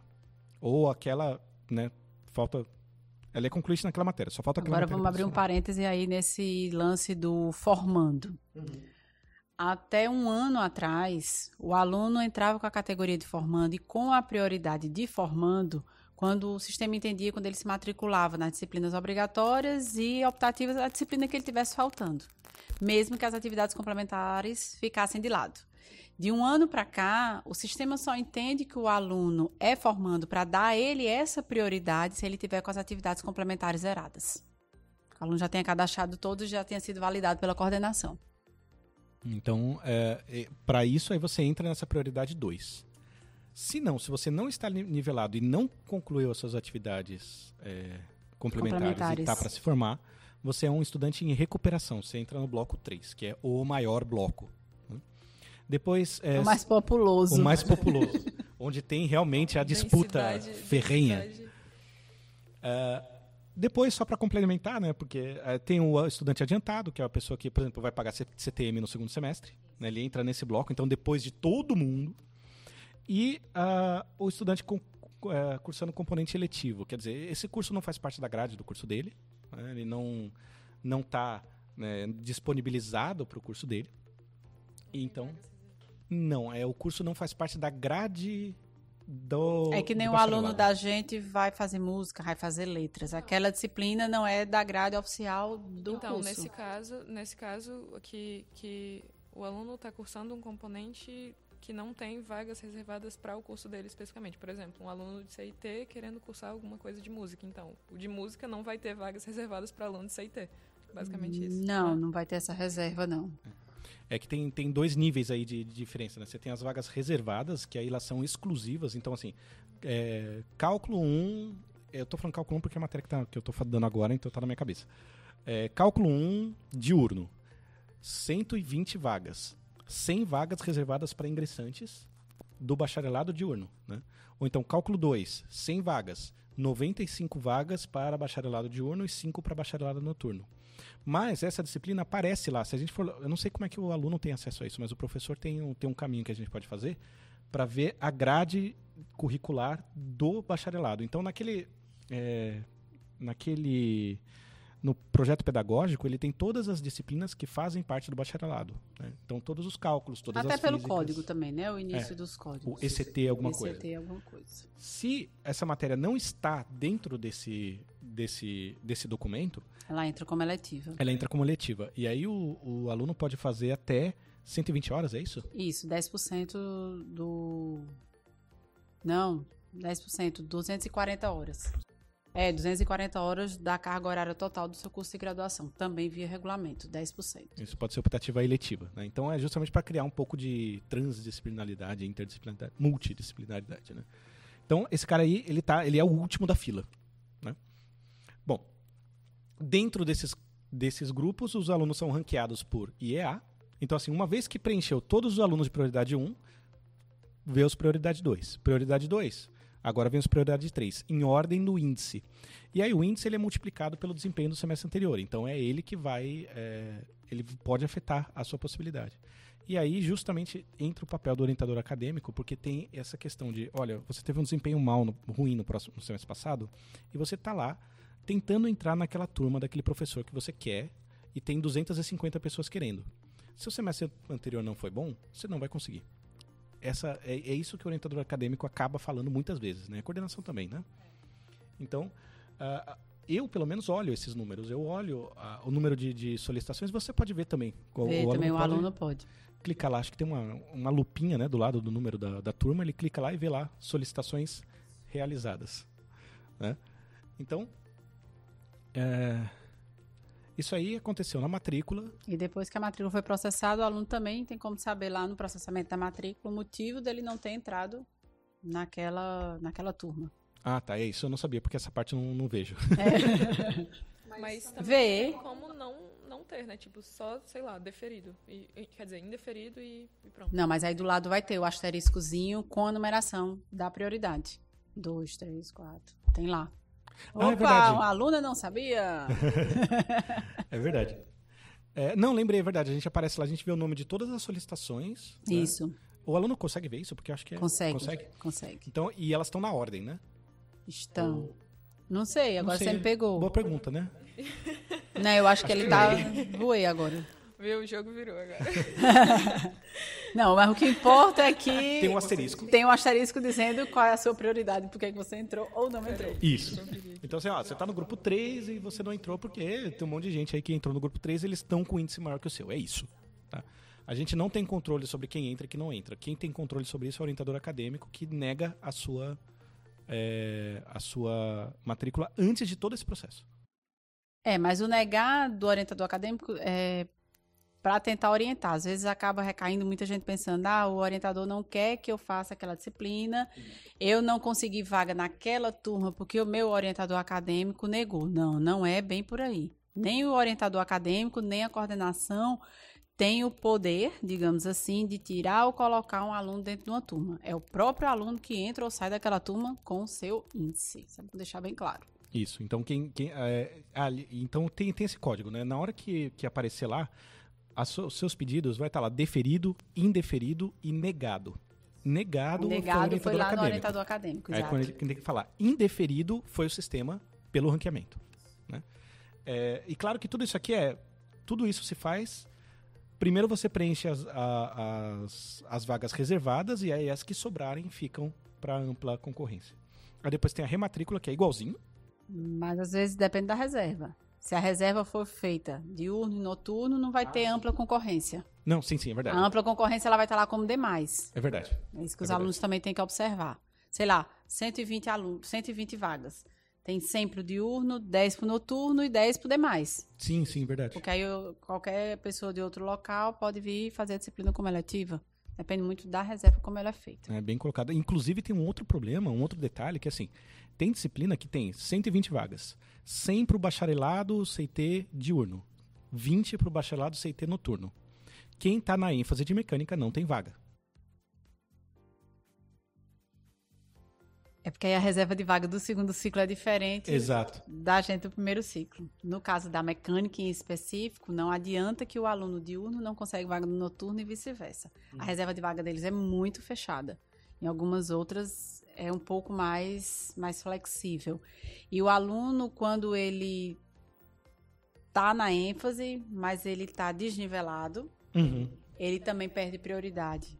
Sim, porque aí ele vai ser considerado eletivo, né? Ou eletivo não, ele vai ser. Não, ele cai lá no aluno que está atrasado mesmo, em recuperação. Sim. Ah, mas esse meu terceiro semestre, essa disciplina eu precisava colocar, e não sei o quê. Mas ele já tinha a carga horária completa, já está com a ênfase cadastrada, mas aí ele acaba perdendo prioridade também. É, então tem que, tem que é, prestar atenção nesse. Tem que andar na linha. Tem que fazer, tem que fazer tudo direitinho. E assim, escutar o orientador acadêmico É. e consultar a coordenação em caso de. de- Sempre. E a coordenação, quando a gente fala, não estamos falando apenas das coordenadoras. né? Gestão atual e próxima gestão. Qualquer um dos técnicos, eles estão aptos, acho que às vezes a gente até brinca, muitas vezes mais do que a gente, para orientar o aluno, porque eles estão aqui desde a fundação e o coordenador ele acaba, né, vai mudando. Bom, então tem matrícula, rematrícula que é igualzinho, só que acontece depois que as aulas começaram, né? Mesma coisa, orientador acadêmico, depois vai todo mundo, ranqueia todo mundo e tal. Bom, tudo bem, o aluno entrou e lá no meio ele fala, ah, eu não tô indo bem nessa matéria, eu, como é que é? Não me adaptei à metodologia do professor, como é que eu faço para trancar? O que, que é trancar? É deixar de frequentar aquela disciplina, mas você tem que pegar no, ir lá no seu cigar e solicitar o trancamento daquele, daquele componente, né? Suspensão daquele componente. Você vai colocar lá um determinado motivo. Lembrando, se você estiver no roda, você só tranca se o seu orientador autorizar, digamos assim. O trancamento ele só acontece no sétimo dia, então até o sexto dia, se você desistir de trancar aquela disciplina, ela é, você consegue fazer esse trancamento. O trancamento ele vai contar para você como insucesso. Sei lá, cálculo 1, por algum motivo você resolveu trancar.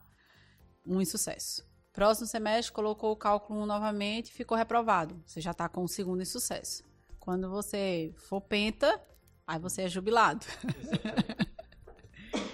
Então, assim, é bom sempre pensar muito, conversar com o orientador acadêmico, ver realmente qual é a sua situação, se tem a necessidade de você trancar aquele componente. Porque também no próximo semestre você vai começar a ter dificuldade de conseguir vaga porque você vai estar desnivelado. Então, é uma bola de neve, muita coisa, né? É, e o trancamento ele conta como insucesso, então ele também prejudica o ISH e também vai, vai, vai diminuir os seus índices Isso. de colocar no fim da fila da matrícula. Exatamente. Ah, o trancamento, assim, eu costumo dizer que ele é pior do que reprovar por falta. Ou ele é tão ruim quanto reprovar por falta. É, é verdade. Né?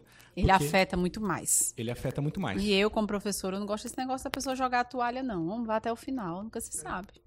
E assim, é, existe outra coisa que é um, é um detalhe que a gente pode entrar em, é, também, que é o seguinte: se você for reprovado, se você tiver uma reprovação que não for por falta e você passou, você foi reprovado, mas sua média foi maior que 3, você pode pedir o a flexibilização do pré-requisito, né?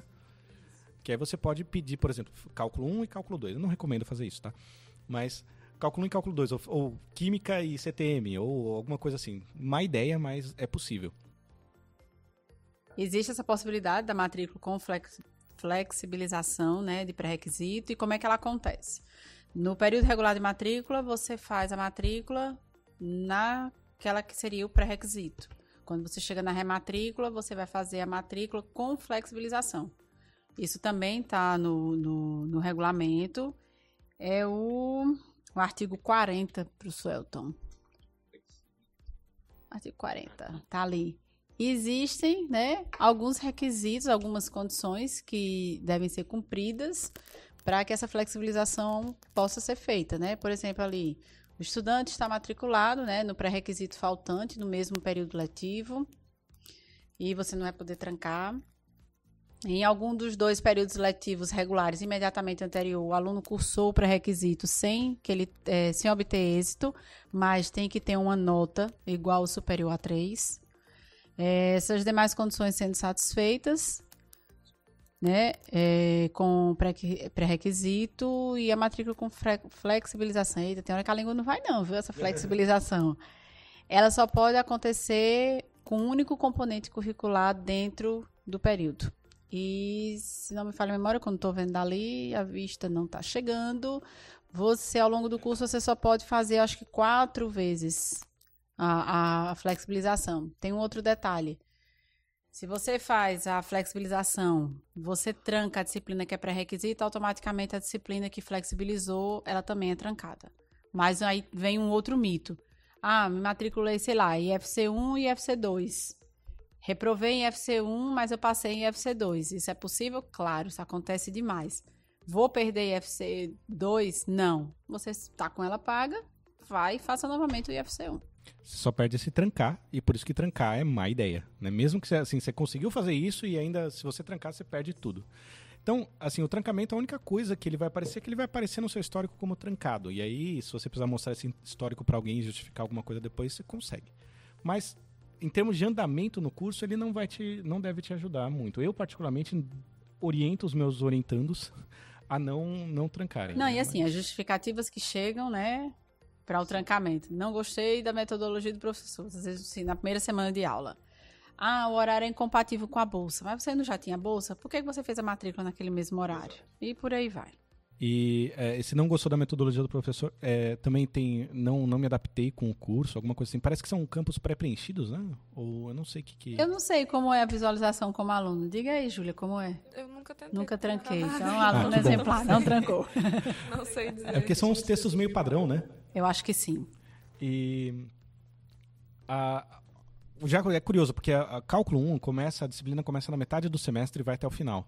E uma vez apareceu uma solicitação de um aluno de é, orientação acadêmica meu, pedindo para trancar, dizendo que não gostou da metodologia do professor, é, de três semanas antes das aulas começarem. Boa. Então, eu é, fiquei então, um pouco cético. Definitivamente devem ser campos pré Deve ser. É. Tipo, pré-preenchidos para você. É, então, o trancamento existe mais como uma.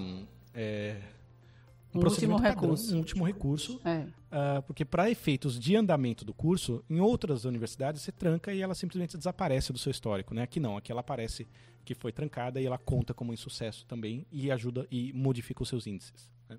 Então, uh, tem o trancamento, tem a suspensão do programa, né, que a gente pode Que é o semestre todo. Que é o semestre todo. Às vezes você tem algum... Tem outros lugares que vão chamar isso de trancamento, então não vamos confundir. Ah, você tem algum problema, às vezes você tem alguma dificuldade, precisa se ausentar da cidade, alguma coisa assim, ou mesmo desempenho. Trabalho, né, desempenho, trabalho. muita coisa. E a suspensão do programa, ela pode acontecer ao longo da sua vida acadêmica até quatro vezes, consecutivas ou não. Então, a suspensão... Está no artigo a partir do 286, Elton. Nesse caso, isso implicaria em reprovação automática nos componentes. Não, ele aparece lá no seu histórico como cancelado e você ganha um semestre para frente. Hum, é assim, é aquele, aquele semestre desaparece. Ele vai seu, sumir, exatamente. Então, então não teria nada prejudicial necessariamente. Seria menos, digamos assim, mas ah, na mais parece que realmente não afeta porque ele vai aparecer como trancado. É como se você não tivesse feito aquele semestre. Entendi. Mas no seu histórico vai estar lá, cancelado vai aparecer a disciplina cancelada, aparece a suspensão de programa lá em cima. Isso. Só que assim, é, bacharelado, CT diurno, você tem três anos, seis semestres. Né? Se você suspende um semestre, ele deixa de contar também no denominador aí. Então, é, se você teria três anos para se formar, você suspende um semestre passa a ser três anos e meio de calendário, né? Mas de Isso. tempo efetivo fazendo uma disciplina são seis semestres mesmo. Uh, e dentro dessa suspensão do programa tem. A famosa suspensão a posteriori. É, fim do semestre a gente recebe uns pedidos assim dos alunos. Cada pedido esdrúxulo, mas vamos lá. É a possibilidade que o aluno tem em suspender aquele semestre fora do período regular de suspensão que foi lá no começo. Isso tem um assim. prazo para esse período de suspensão. É, ele acontece quase no. Qual que tem um prazo? O, o primeiro. Desculpa, é, o primeiro. A suspensão, é, a gente tem até um. Tanto de disciplina é. e de suspensão do programa via calendário acadêmico. Também via calendário acadêmico tem um prazo para suspensão a posteriori, que ela acaba acontecendo depois do término do semestre. Mas existem alguns, né, alguns requisitos para poder você ter a opção de trancar a posteriori. A grosso modo, você tem que ter reprovação nas, nas disciplinas, mas pelo menos uma delas você não pode ter sido reprovado por falta e tem que ter nota diferente de zero. Às vezes chega aluno, ah, mas eu aprovei uma. Não pode mais. Tem que ter sido reprovado, não pode ter nenhuma aprovação. Ter sido reprovado em tudo, mais uma, você não pode ter sido reprovado por falta e ter nota diferente de zero.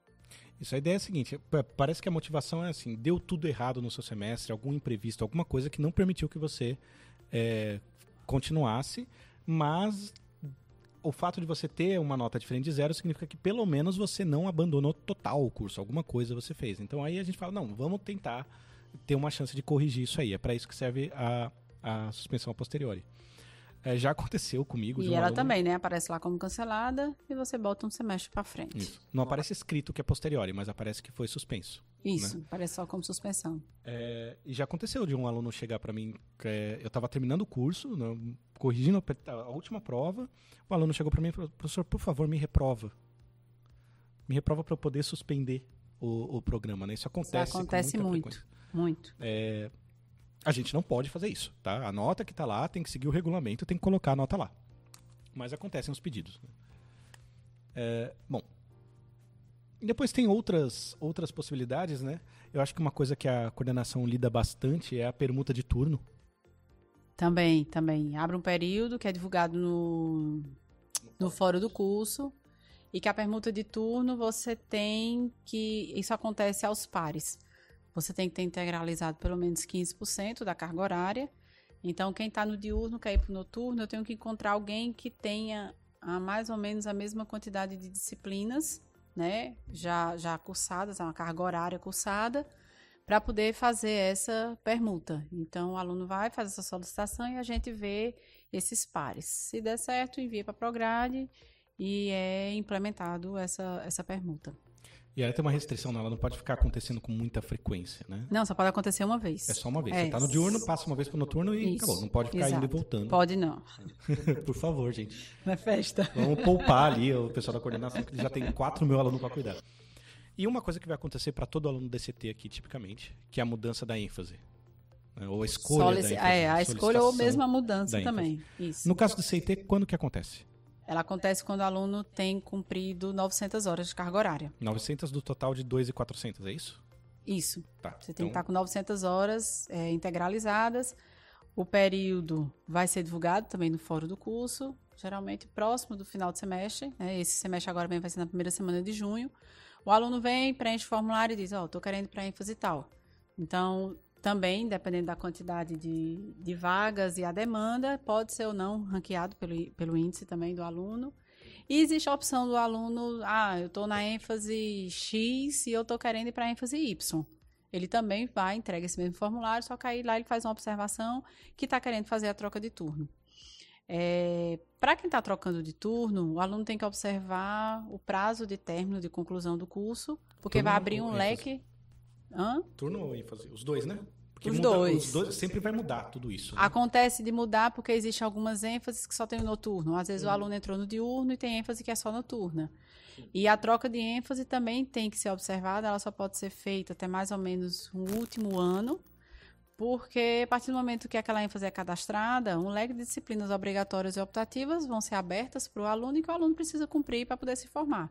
Então, às vezes acontece muito no último semestre, ah, não estou mais gostando, não quero, não consigo, eu quero trocar de ênfase. Não, agora você não tem mais tempo para que seja feito isso. E a troca de ênfase, a partir do momento que o aluno trocou, se ele quiser voltar para aquela primeira ênfase, ele também não pode fazer isso, né? Uma vez trocada, ele vai ter que ir até o final. É, não pode ficar fazendo e desfazendo. Não, né? não pode ficar. É, bom, e tu, tem a fatídica, o fatídico cancelamento do curso, né? Isso. Que é a, o jubilamento. É o jubilamento. Que é terrível, ele está aí no artigo 320. É o cancelamento do programa. Isso. Cancelamento do programa. que ocorrem em algumas situações. Dá para fazer uma leitura aqui rápida, direto do que está no, no regulamento. Abandono de curso, você não pisar mais aqui. Decurso de prazo máximo para conclusão, como a gente estava falando no começo, lá no histórico você tem um prazo padrão e você tem um prazo máximo. Se chegou o prazo máximo, você não cumpriu sua carga horária ou você não chegou até a coordenação para tentar solicitar um, um para fazer o pedido de prorrogação, você também vai ser jubilado. Insuficiência de desempenho acadêmico são aqueles índices. No regulamento ele fala direitinho quais são os índices, quais os valores que esses índices você tem que alcançar ou permanecer ao longo do curso. Quando você faz a solicitação espontânea, né, você vai, não, não quero mais continuar em CIT ou no curso qualquer, vai direto na Prograde, faz esse cancelamento. Transferência para outra instituição, não regularização de transferência, efetivação de um novo cadastro, já que hoje em dia o aluno não pode mais manter duas matrículas em instituições públicas. A partir do momento que ele se matricula na segunda, automaticamente a primeira ela vai ser cancelada por algum motivo de decisão administrativa e por falecimento do estudante. Mas na prática, aqui, o que é que acontece? Abandono de curso, decurso de prazo máximo, reprovar quatro vezes na mesma, quer dizer, reprovar não, ter quatro insucessos na mesma disciplina, né? E algumas vezes as solicitações espontâneas no no calendário acadêmico existem umas datas previstas para os cancelamentos por insuficiência de desempenho acadêmico. Né? Sempre acontece. Aí o aluno chega desesperado. Não, porque ontem eu fiz matrícula, quando eu fui olhar hoje, eu estou com status de cancelado. Aí começa aquele Deus nos acuda. Mas é assim mesmo que funciona, né? tem que procurar coordenação. E o abandono de curso é você não se matricular em nenhuma disciplina, né? É isso? É, ou então você se matricular e não pisar aqui, ser reprovado em Sim. todas as Ah, disciplinas. reprovação em todas as disciplinas Isso, do semestre. entra né? também como abandono. Então é bom tomar cuidado, porque no- quando você está no roda, pode ser que o orientador acadêmico negue todas as disciplinas, porque ele, ele usa o argumento de que, olha, eu só vou autorizar se você incluir essa disciplina obrigatória. E aí você corre o risco de perder, caso Isso. tenha Ah, acontece negadas. muito. O aluno faz matrícula no primeiro dia, o orientador acadêmico vai e sugere que não todas, né? E ele estando no roda, e o aluno passa o resto da semana de período de matrícula sem olhar. Quando a matrícula processa, o aluno ficou sem matrícula. Aí ele recebe Aí- um e-mail. Recebe o e-mail, aí depois vai tentar na rematrícula e começam todas as dificuldades para conseguir vaga. Então, aí a gente chegou na última fase do estudante, né? É, ah, ah, outra, é, não é o cancelamento, mas existe a conclusão em que a- a- o aluno se forma também, é uma outra maneira de terminar o curso. né? É, e aí os procedimentos são discutidos no último semestre. Bom, eu acho que entre, entre as coisas que são importantes que o aluno tenha que fazer no seu curso aqui, as- as- as- os procedimentos acadêmicos, eu acho que a gente incluiu todo. Falta algum? Acho que não, né? Então, é, a gente pode agora começar a, a se despedir. Falou, faltou um pouquinho ali, você estava como pauta o trabalho de conclusão de curso. Ah, o trabalho às conclusão de vezes, curso, como é que às vezes aqui? confunde muito. Aqui em CIT, o trabalho de conclusão de curso ele só é obrigatório, o TCC, para as ênfases interdisciplinares. As atuais ênfases, neurociências, eh, negócios tecnológicos e computação aplicada. Isso também é divulgado no fórum do curso, já existe um, um, um regimento né, sobre, sobre essa produção do TCC, que é feito no último semestre. Porque às vezes com, com muito aluno chega e diz assim: ah, eu vou para engenharia tal, preciso fazer TCC? Não, o TCC da engenharia você vai fazer quando você estiver lá na engenharia. E para generalista, precisa de TCC? Não, também não precisa de TCC. Né? A gente tem um, um, um regulamento da ECT com relação ao trabalho de conclusão de curso. Tem um formulário a ser preenchido, que vai ter o resumo, vai ser enviado, apreciado, e o aluno depois vai ter um prazo para fazer defesa, essa nota ser colocada no CIGAR e ia ser feita a consolidação da mesma maneira que a gente consolida as turmas. Ela entra como uma atividade, como se fosse uma, uma disciplina. É, para o assim no aluno que está atrelado uma dessas três ênfases internas, ela vai aparecer lá no histórico como, como obrigatório é, o trabalho de conclusão de curso. Sim. E a gente, para não confundir, tem uma outra, tem uma disciplina optativa oferecida pela, pela ECT, Existe, é. que é metodologia do trabalho de conclusão de curso, alguma coisa assim, que é para Isso. auxiliar nesse processo, né? mas é uma Exato. disciplina com avaliação. Mas e nota, que essa matrícula. disciplina ela não é restrita aos alunos que estão atrelados a uma ênfase interna e que precisam fazer efetivamente o TCC. Em algum momento, algum estudante vai precisar fazer um trabalho de conclusão de curso e essa disciplina optativa ela vai tentar auxiliar, mostrar os caminhos, o que percorrer para trabalhar no, no TCC e ele ficar de qualidade. Isso é uma, uma disciplina de metodologia científica e de redação do, do documento de defesa também. Tem alguma, alguma, algum recado, alguma coisa especial que a gente queira chamar a atenção dos alunos a respeito do, do, do regulamento? Alguma coisa? O que a gente fala sempre para o aluno é não deixar nada para a última hora, procurar sempre a coordenação. Ah, mas a gente fica incomodando. Não, não é incômodo de jeito nenhum, a gente tá ali para isso. Mas alguns pontos que acho que a gente não soltou aqui, que acaba falando muito, oferta de turma de férias, que hoje na verdade são chamadas turmas de verão. Ela só acontece mediante demanda, dependendo da demanda e disponibilidade de professor. Por que, é que eu estou falando nisso? Porque no final do ano houve uma movimentação de alunos é, para uma determinada disciplina, dizendo que deveria ter. Mas isso aí é apreciado pela direção da escola. A direção tem lá os seus critérios, como é, quantidade mínima de alunos para aquela mesma disciplina, mas é um direito que o aluno tem fazer essa solicitação diretamente via SIGA. E no momento oportuno isso é a, a, apreciado. Mas hoje em dia está bem complicado por conta de um panorama atual, é, disponibilidade de professor, uma série de coisas que envolvem né, ter a disciplina de férias. Antigamente tinha, inclusive, no meio do ano, mas aí acabou porque o período é muito pequeno. E esse ano, por exemplo, não teve turma de verão. Né? Então, mas existe a possibilidade do aluno fazer essa, essa solicitação. Uma outra coisa que muito aluno não sabe é a solicitação também de turma específica. Isso está previsto no regulamento de graduação, no artigo 282 do regulamento, mas que também existem alguns critérios que são que são requeridos. Tem aí o que? Nove critérios, não é isso, Elton? Isso, nove critérios para que essa turma seja solicitada.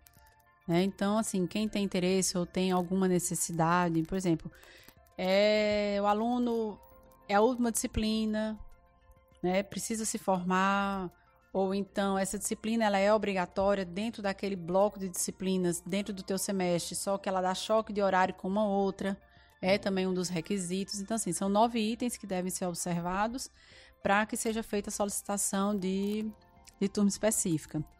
Eu também tinha aqui pensado na prioridade de matrícula, mas a gente falou, na flexibilização de matrícula a gente também falou. Eu, pelo menos, eu digo muito aos alunos, é estar tá sempre ligado no CIGA, do jeito que a gente fica ligado nas redes sociais, né? Não só pelo, pelo contato de professor, comunicação, professor numa turma, necessidade, mas o fórum do curso também. É, manter sempre seus dados atualizados, e-mail, telefone, é imprescindível. Quando dá em época de, de colação de grau, a gente só falta enlouquecer. Porque o aluno no cadastro, o e-mail que usa, né, a gente sabe que tem muita notificação que vem, fica vindo pelo sistema, então ele cadastra ali um e-mail que ele não olha. Sim. Mas não é para ser assim, né? Que é a maneira que a gente tem de se comunicar. Ah, e telefone desatualizado quando tem telefone, né? Então a gente fica batendo muito em cima disso. Manter esses dados atualizados, e-mail atualizado. Qualquer dúvida, procurar a coordenação, procurar os orientadores acadêmicos. Qualquer um aqui vai poder tentar lhe ajudar. Se não souber ajudar, vai pelo menos te mostrar o caminho é que você vai poder procurar essa, essa informação para tirar toda e qualquer dúvida. O negócio é não ficar com dúvida. Porque ficar com dúvida o negócio complica mais ainda. É, e se tiver dúvida, assim, às vezes confiar no, no na, na, história que ouviu pelo WhatsApp do amiguinho que. É aquele telefone é, sem fio, né? É, aí não, não ajuda. Não, não ajuda de jeito nenhum. Então, é, tem uma... Às vezes atrapalha, né, uh? Júlia? Ouvir um telefone sem fio, atrapalha às vezes muito, atrapalha, né? Atrapalha muito. É, ah, fulano me disse, que me disse, que me disse, e daí você não sabe onde que é a raiz da informação e daí você fica, meu Deus, Outra quem eu devo é. acreditar, né? É, Aí bate na porta da coordenação. O, regulamento. regulamento, que também já é de grande É uma outra coisa que acontece muito, por incrível que pareça. A gente, quando o ingressante chega, a gente faz palestra, ao longo do curso também.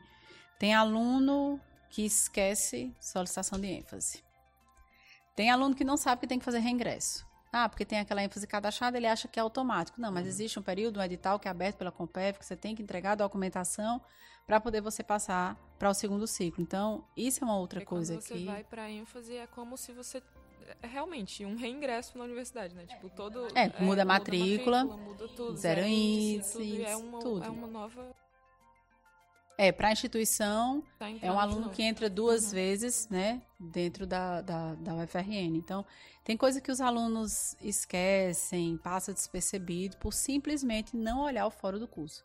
Os procedimentos, ah, uma outra coisa que a gente pede muito para ficar atento são as atividades complementares. O que pode, o que não pode, a pontuação, essa tabela tem lá no fórum.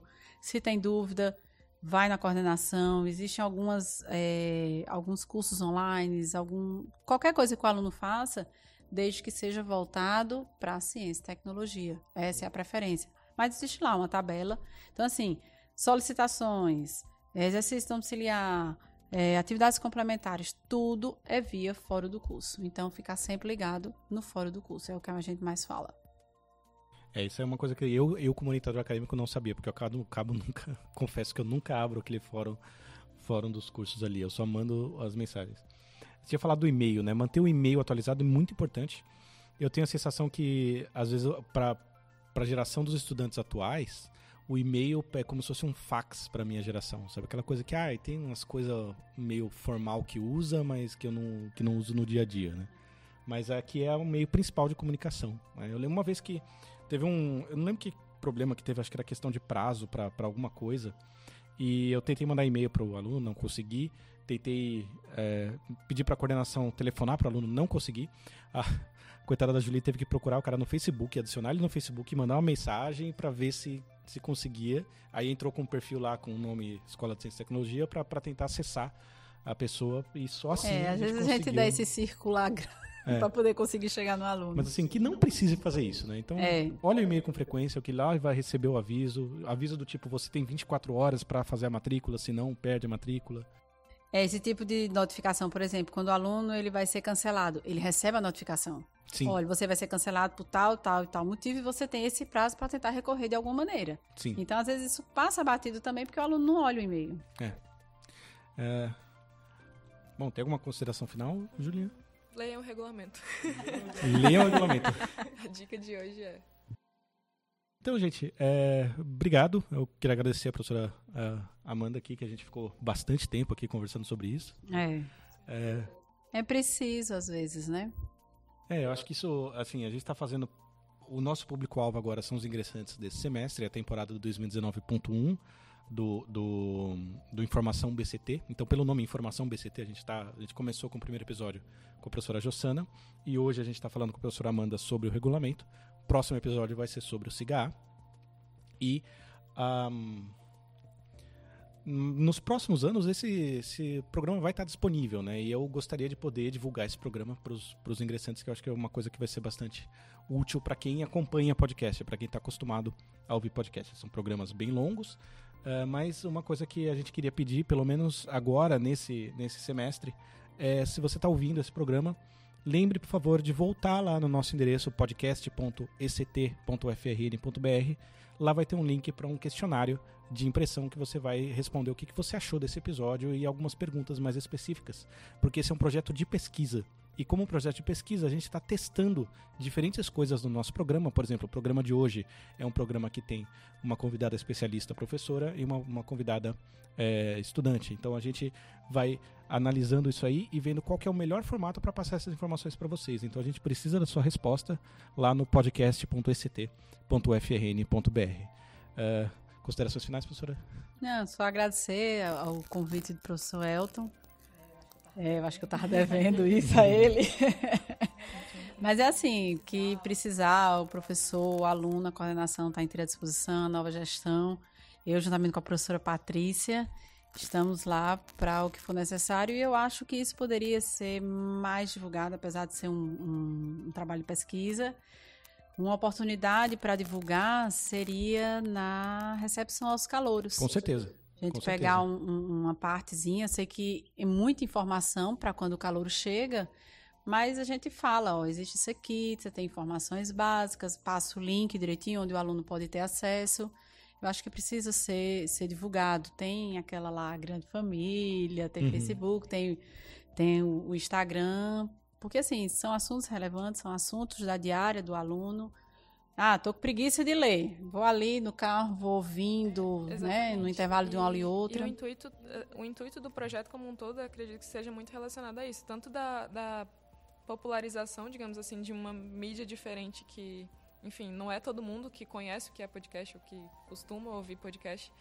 E isso unido a um, a um banco de informações muito necessárias e muito essenciais, né, para quem está, assim, inserido no ambiente universitário. Enfim, são coisas que são importantes de serem ditas e assim, como você falou, você não está afim de ler, tem aqui um outro, uma outra mídia diferente para que você possa é, tomar conhecimento desse conteúdo. Então, o, o projeto também está muito focado nisso, de certa forma.